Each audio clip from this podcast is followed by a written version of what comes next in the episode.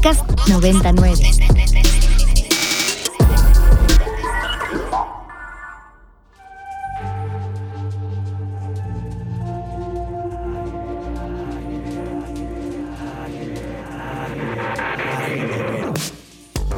Agenda Ibero. Conversaciones con quienes crean y gestionan proyectos inspirados en el servicio a la sociedad desde el ámbito universitario.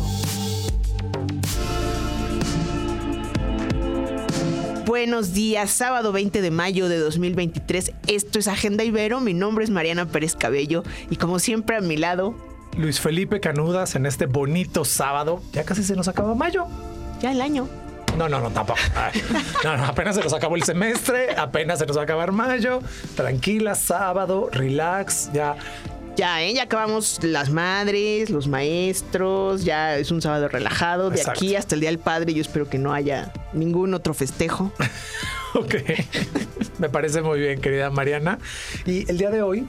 El día de hoy es- tenemos un programa muy interesante precisamente para que agarren su café, ¿no? Y, y platiquemos de algo muy tranquilo, muy padre, muy interesante. Eh, nuestros invitados el día de hoy son el maestro Ricardo del Ángel, quien es académico de la maestría en cine de la Universidad Iberoamericana, Campus Ciudad México, y eh, lo acompaña su alumna, tesista, estudiante, Itz Velázquez, quien es alumna precisamente de esta misma maestría de cine aquí en la Universidad Iberoamericana, y nos van a platicar sobre... eh, la, la idea, ¿no? De un personaje que todos conocemos y que todos como que, ah, sí, ahí está, pero... No, bueno, hay un par de novelas históricas, una en particular muy, muy importante en torno a este personaje.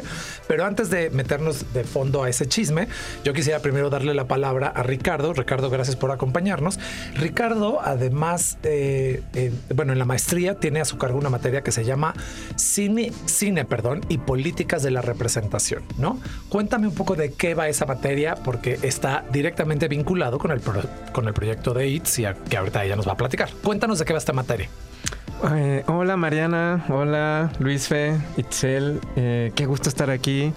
Y efectivamente, esta materia que se llama Cine y Políticas de la Representación de la Maestría en Cine de la Ibero tiene que ver con lo siguiente. Em, el hecho de representar a cuadro conlleva eh, una gran responsabilidad en términos éticos. La pregunta que respondemos en clase no es si tenemos que encuadrar la violencia, no es si tenemos que plasmar la violencia o una denuncia o una crítica, Ajá. sino la pregunta es cómo lo hacemos. Y entonces esta clase todo el tiempo está asistida por la ética. Yo eh, quiero dar cuenta de un genocidio, pero las formas importan, porque Claro. el peligro es eh, volver a revictimizar, caer en el morbo. Eh, hay un concepto por ahí que escuché el otro día que es como una suerte de pornomiseria o pornoviolencia Ujú. y es lo que intentamos eh, explicar teórica y filosóficamente en clase. Ok.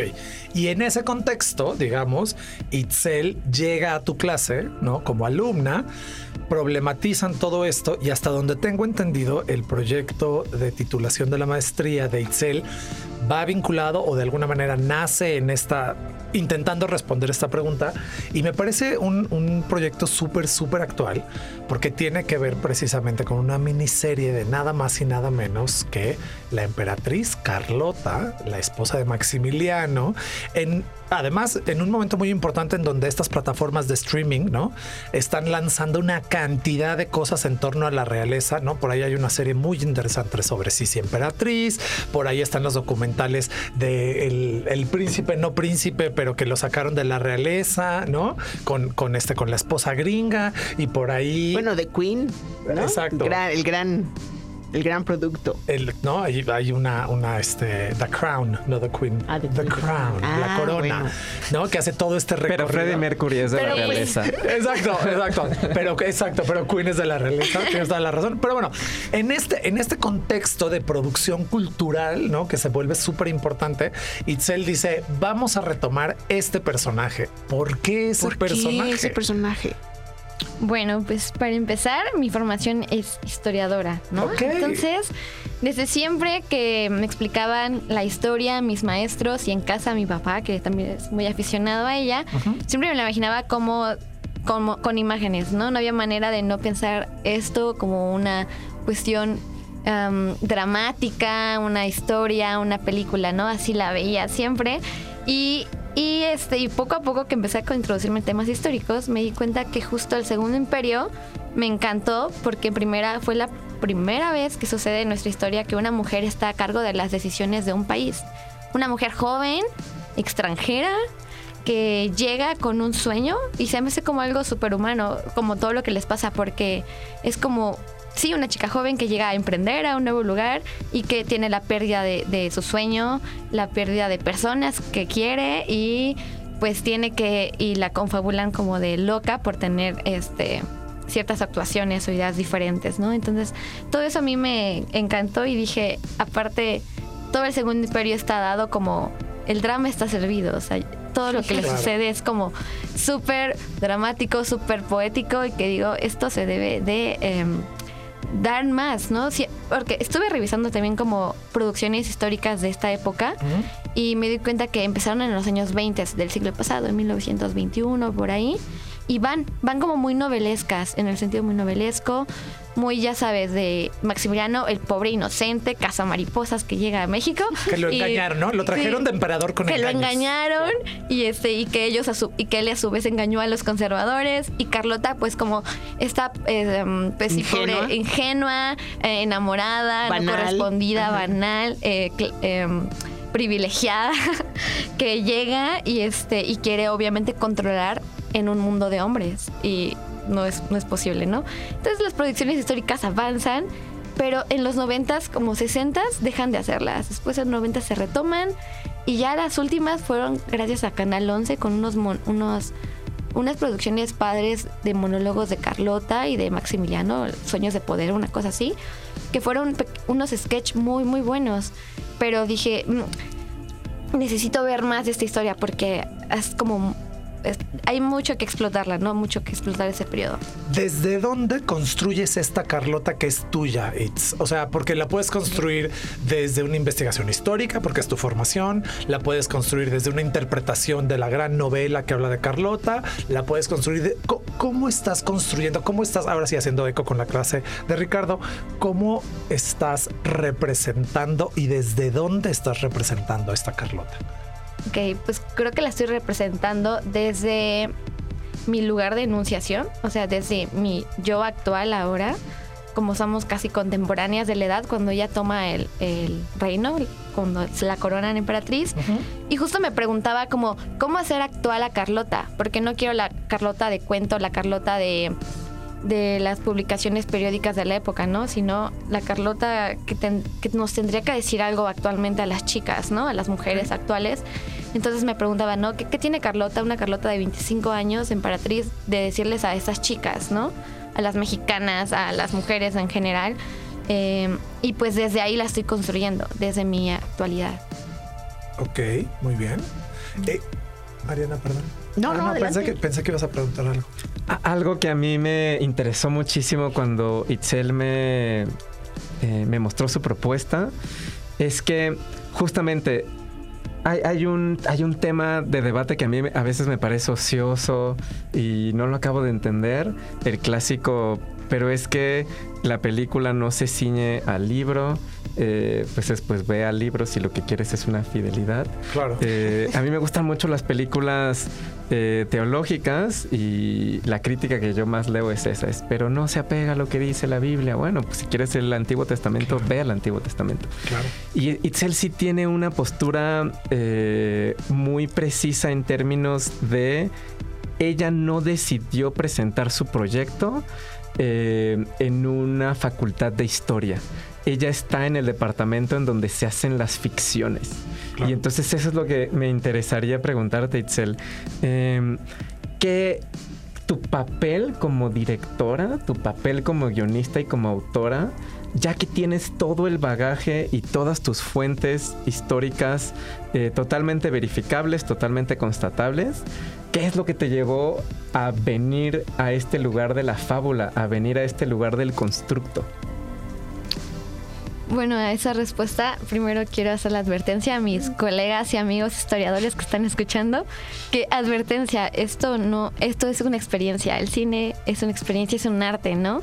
Entonces, justo ya estaba como, siento que tanta rigidez es eh, demagógica, es este controladora, es y aparte es absurdo querer alcanzar una verdad histórica de cosas que sucedieron hace siglos.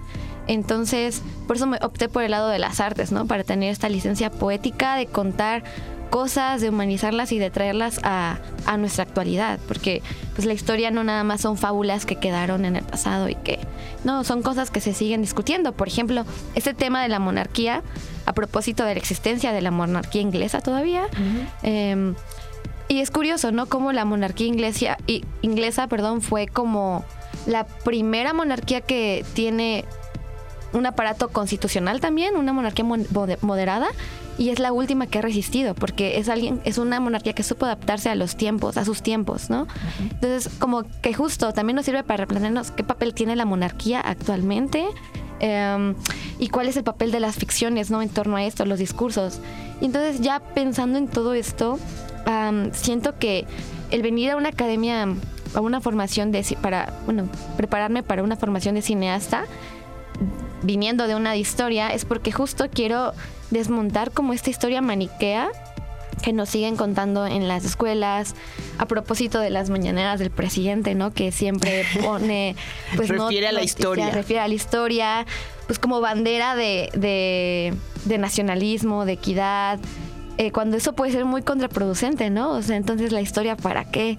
Entonces yo creo que la historia, la historia en el cine, la historia en el arte, puede ser una buena vía para abrir una conciencia más autocrítica acerca de nuestra identidad nacional, ¿no?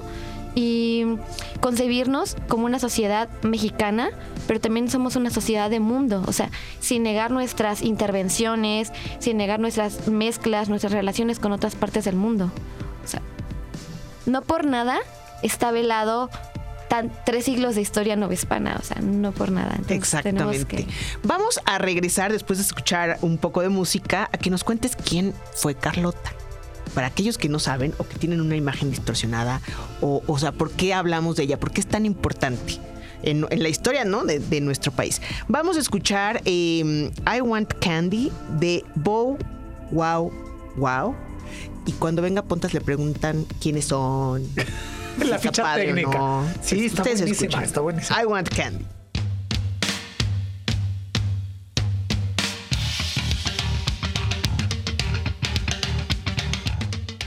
Acabamos de escuchar I Want Candy de Bow Wow Wow y todos los que sí son eh, modernos, actualizados. Esta no es tan moderna ni tan actualizada, pero bueno, para todos los melómanos, sí, escríbanle a Pontas y para que les dé la ficha Para que les cuente la historia y los que no como yo, pues qué bueno que les gustó y seguro mañana en dos minutos ya no me acuerdo que acabamos de escuchar. Entonces... Oigan, estamos platicando con el maestro Ricardo del Ángel, que él es académico de la maestría en cine de la Universidad Iberoamericana. Estamos platicando también con Itz Velázquez, quien es alumna de la maestría en cine de la Universidad Iberoamericana. Y están aquí porque a través de la asignatura Cine y Políticas de la Representación, llegaron a un proyecto sobre la emperatriz Carlota. Entonces, eh, en esto nos quedamos. Itz, cuéntanos quién fue Carlota. Eh, ¿Tú, Carlota? Un poquito de la real, la de los libros, la tuya y la que quieres proponer o la que han retratado las ficciones eh, televisivas o cinematográficas. Ok.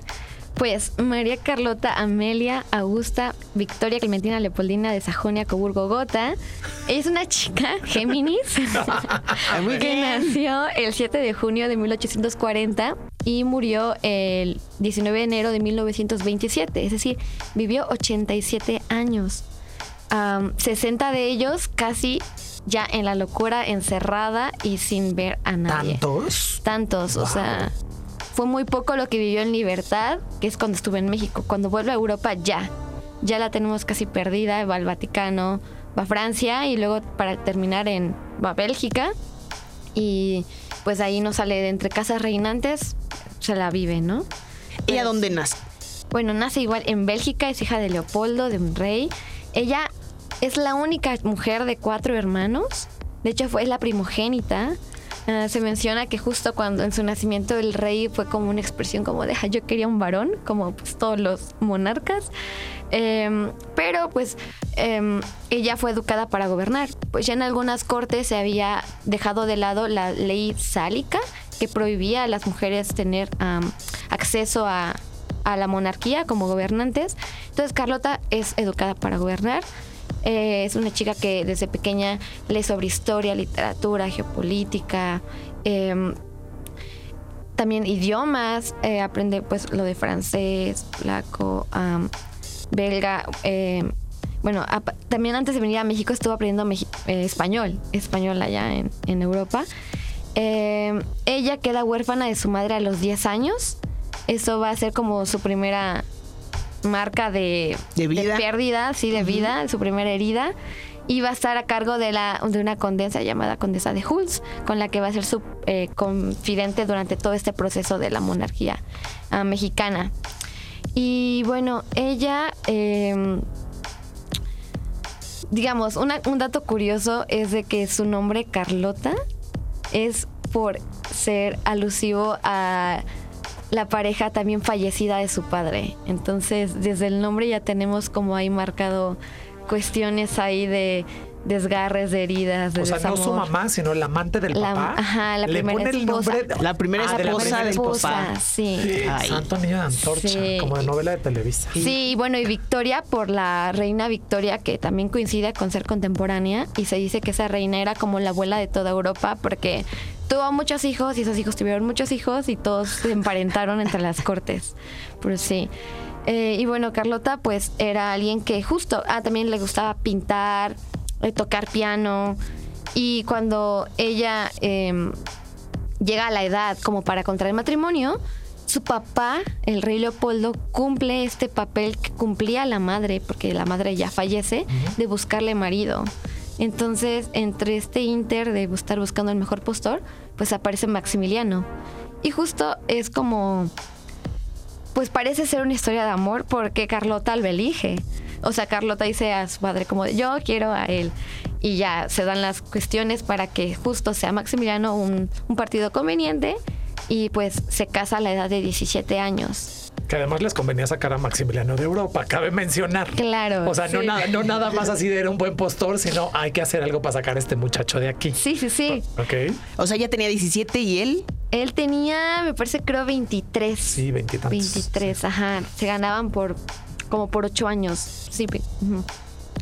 Este, y pues ya cuando llegan acá, es que se desenvuelve como. No, antes de eso, pues están gobernando, viviendo en, en Miramar. Bueno, Maximiliano adquiere un puesto como de la Marina austriaca. Ella está a cargo de un gobierno pequeño en, Lo- en Lombardo Veneto, en estas provincias italianas, estados italianos que todavía no estaban unificados. Eh, y ahí empieza a darse cuenta de cómo es una vida monárquica como la actual, que nada más es como solemne, no tienen funciones am, tan de lleno en la política. Tanta incidencia, ajá. Sí, se quejaba de que preferiría estar, cuando ya llega a México es que le dicen sus cartas, que le gustaba más esto, aunque tuviera dificultades, pero prefería enfrentarse a una guerra o una intervención que estar sentada frente al mar viéndola. O sea, Oye, ¿cómo llegan a México? Para que nos enteremos, Ah, eh, de aquí nos vamos a ir al castillo. Ok, pues llegan a. México a partir de 1861 es cuando se empieza a dar esta cuestión tentativa de que hay un trono vacante en México porque aquí se están matando liberal- liberales y conservadores.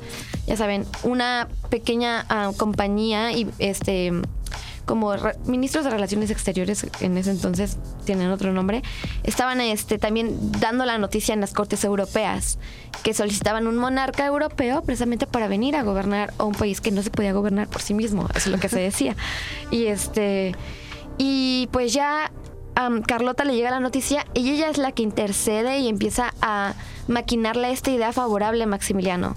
Maximiliano estaba como ya muy contento con su vida de viajero porque le encantaba viajar, estar en, el barco, explorar este, partes allá de, Europa, de Asia. Y a Carlota dice, no, tenemos acá un, un futuro, un futuro mucho mejor, más retador, y pues vámonos, lo convence. Aparte, entre pues la comitiva que fue de mexicanos a proponerles a ellos, a Miramar, eh, que vinieran al trono, iba justo el hijo del independentista eh, José María Morelos, que era Juan Nepomuceno Almonte, que de hecho él está enterrado en Francia.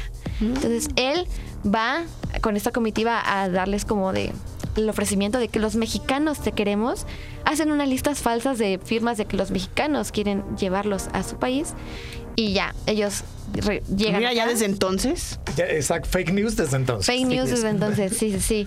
Y ya, pues llegan, llegan aquí en mil och- 1864 a Veracruz. Y justo eh, es cuando se va dando cuenta Carlota de esta ah, desilusión desde el primer momento que llegan porque percibe que en Veracruz no hay un buen recibimiento y se dan cuenta un- una cuestión por las por las enfermedades que era un lugar súper epidémico y nadie se quería parar a Veracruz y otra porque precisamente no había una cultura cortesana en México entonces se va dando cuenta de eso sin embargo, coincide o se ve atraída por otras cuestiones eh, de nuestro país. Y mira que sí le echaron ganitas, perdón que te interrumpa, porque exactamente cuando viene Maximiliano y Carlota se hace un recorrido de todo el país, de cuáles son las familias más nobles y se les hacen invitaciones, te lo digo porque esos documentos existen. Sí. Así de vengan por favor a recibir y ustedes van a formar parte de la Sí. corte y la van a... re- No, pero claro, ella llega y lo que ve no tiene nada que ver con la expectativa, pese a que hicieron este recorrido de todo el país de agarrar, a- ¿no? O sea, como a Claro. lo más distinguido. Ajá, lo más A aristocrático. lo más aristocrático que había, ¿no? A Sí, las posibilidades. Y llega y dice, pero ¿qué es esto, no? Sí, justo. Y, y se da cuenta tanto de que...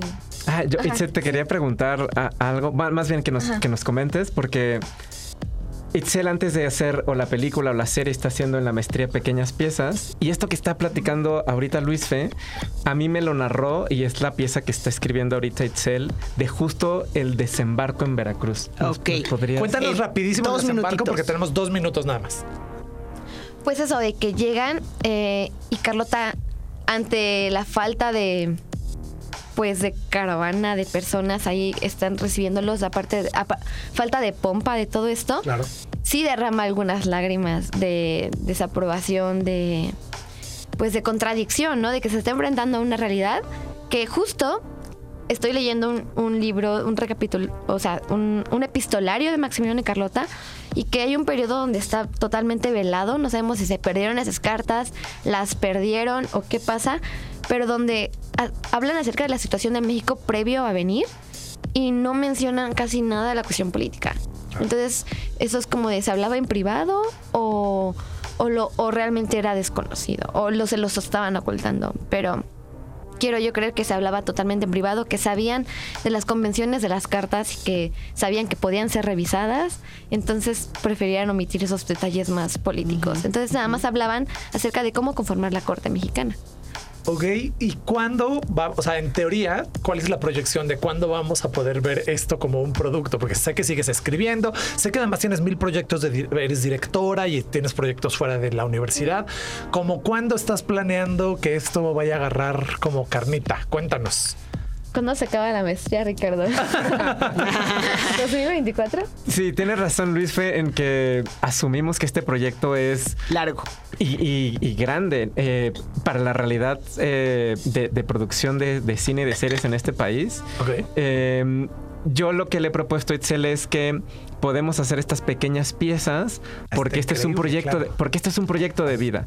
Eh, quizá vayamos teniendo una suerte de previews eh, para que en algún momento esto se materialice eh, Claro. porque es mucho dinero y Mucha investigación. Sí, sí. Sí. Sí, totalmente.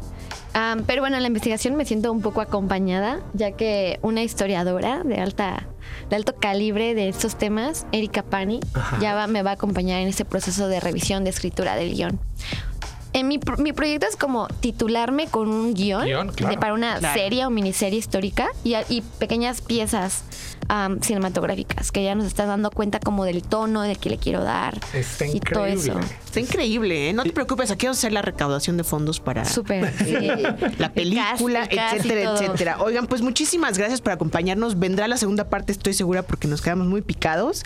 Gracias por acompañarnos, Ricardo, Itz, y felicidades, adelante. Muchas gracias. muchas Excelente gracias. sábado para todos. Gracias, Carmen, en producción. Vamos a música. Exactamente, hablando de streamings, de la realeza, etcétera, etcétera, todos han visto Bridge, Bridgerton. Bridgerton, sí, claro. Obvio, Yo- sí. Yo estoy clavado ahorita Me con encanta. Carlota. Obvio. novelón. Con otra Carlota. Otra Ajá. Carlota, exacto, ¿no? Está en su, en su temporada 2 esta canción es Sign of the Times, que originalmente es de Harry Styles, pero para la serie la interpreta Steve Horner.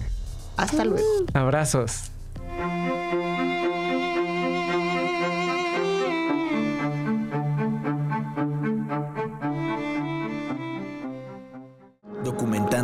Memoria histórica del quehacer universitario desde el placer de la palabra. Desde el placer de la palabra.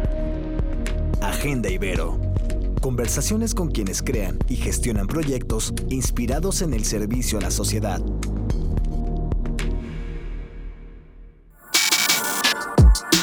Para más contenidos como este, descarga nuestra aplicación disponible para Android y iOS o visita ibero909.fm.